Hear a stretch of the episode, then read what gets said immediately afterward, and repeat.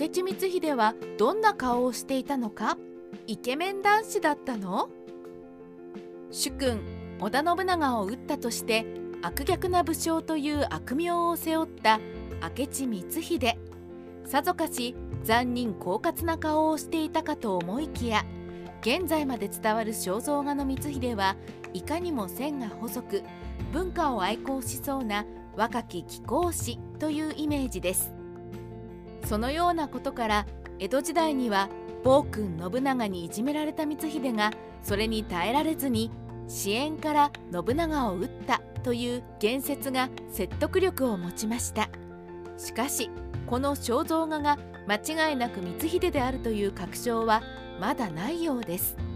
では本当の光秀はどんな顔をしていたのでしょうか。自称光秀の維持が描いた本徳寺の光秀像。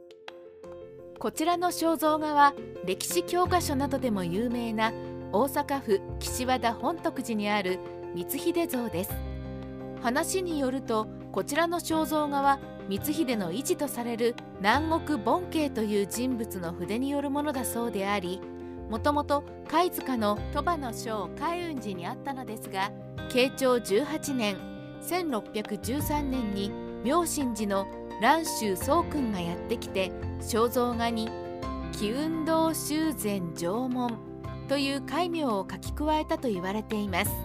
その後肖像画は海雲寺の跡継ぎにあたる本徳寺に移って現在に至っています。ところでこちらの肖像画が明智光秀だと言われている根拠ですが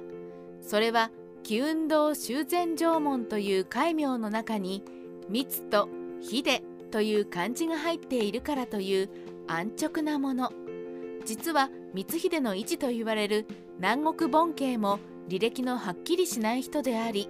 本当に光秀の位置であるかどうか証拠もないのです。さらにこの肖像画では光秀の着ている片びらの柄が家紋とされる桔梗紋や嘉右衛門である丸の内に立花ではなく笹門になっていて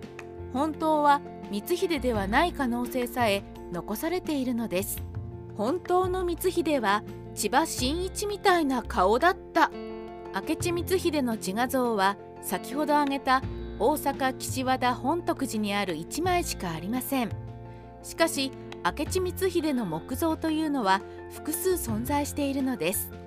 その中の一つで最も古いものが京都市右京区京北の次元寺にある光秀木座像です。こちらの木座像は作者不詳ですが安土桃山から江戸初期に作られたもので光秀の徳を慕った村人が世間の目をはばかりつつも木造を黒塗りにして桔梗門を隠し刀なども取り外し目立たなくして信仰していたという話です。つまり時期的に光秀を目撃した人が木造を作った可能性が高くそうであればこそ木造を支配者層に光秀と見破られないように村人が黒く塗ったとも考えられます。一見しても本徳寺の女性的な色白な光秀とは似ても似つかず太い眉とふんぬ層を取る険しい顔つきと四角い顔がっちりした体つきが血で血を洗う戦国時代を生きてきた名将光秀にふさわしい感じがします。どことなく千葉真一の若い頃みたいな感じにも見えないでしょうか。敵は本能寺にあり。かなんて言えばギャグになりますけど頼もしい感じですね。日光東照宮にも光秀と思われる木像が。明智光秀の像といえば光秀とは関係なさそうな日光東照宮にもあります。これは公に光秀と言われてはいませんが光秀なんじゃないのという都市伝説的な話になっているのです。それがこちらの日光東照宮の陽明門に鎮座する追神像です。こちらは平安時代の右大臣の姿を模したものと考えられていますが衣服の家紋が桔梗門にも見えることから随心像は光秀ではないかと噂されています。そこから家康のブレーン天海僧正が本当は明智光秀ではないかという憶測が出てくるようですね。しかしよく見ると追心像の家紋は桔梗ではなく木工門の方が近いと考えられています。うーん木工の門で右大臣ならこれは織田信長の木像と考えた方がまだ自然かもしれませんね。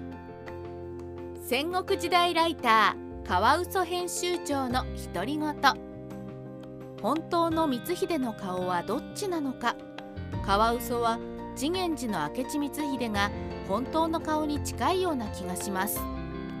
たった一人で信長を討つことを決意し見事に実行した胆力は次元寺の木座像の方が説得力があるからです。